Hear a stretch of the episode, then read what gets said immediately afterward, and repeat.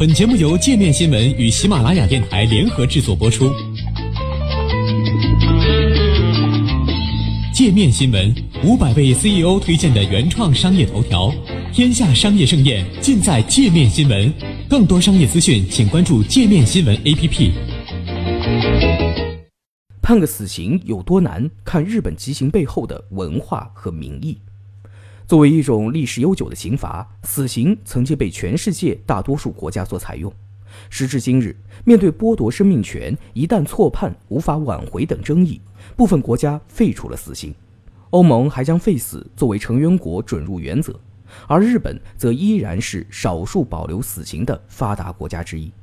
在日本的法律中，故意杀人罪、强盗致死罪、爆炸物使用罪、内乱罪和外患罪等，都是可以被判处死刑的罪名。一般情况下，死刑犯的罪名都是故意杀人罪和强盗致死罪。日本死刑的量刑标准是永山基准，来源于一名少年作家杀人犯的名字。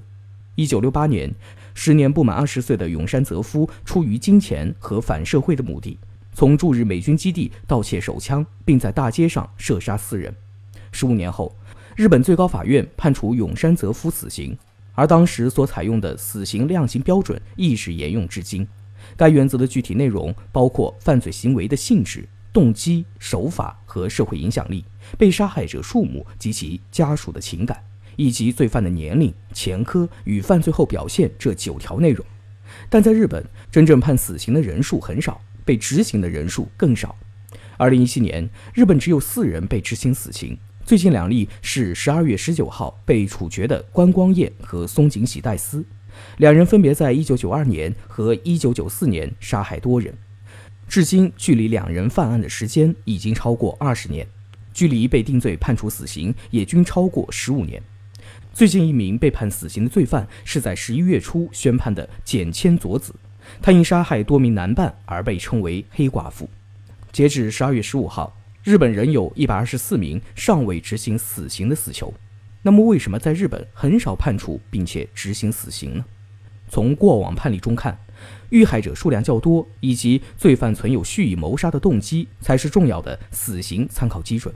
日本明治大学法学系教授铃木贤在接受德国之声采访时表示，根据日本司法判决的惯例，普通刑事案件中，如果行凶者杀害的人数为一人，那么法庭在量刑裁决时通常不会作出死刑判决。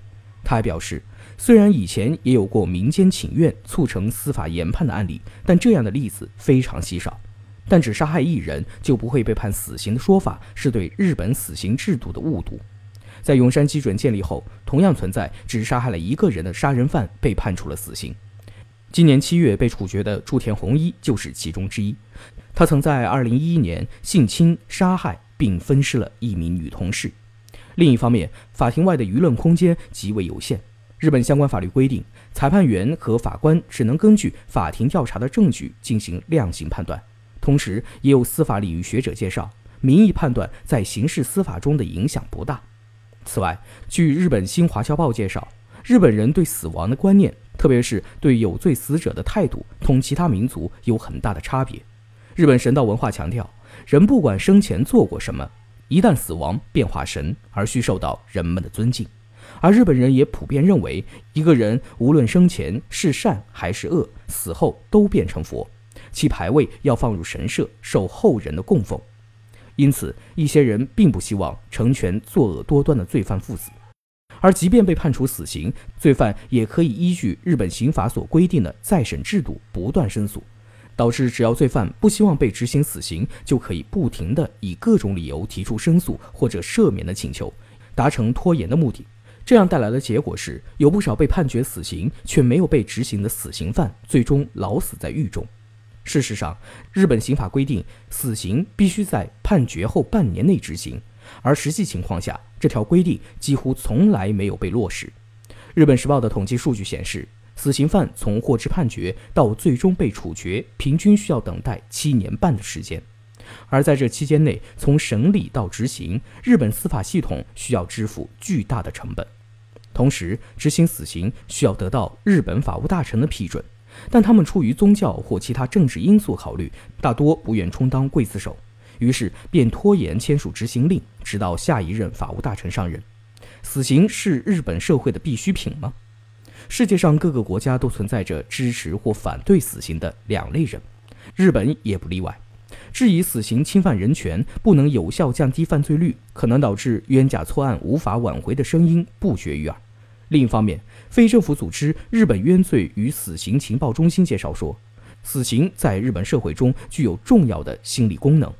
生活在拥挤的大都市的日本人不得不在等级森严的公司里工作，休息和假期很少，也几乎得不到上级的感激，这些都造成了巨大的心理压力。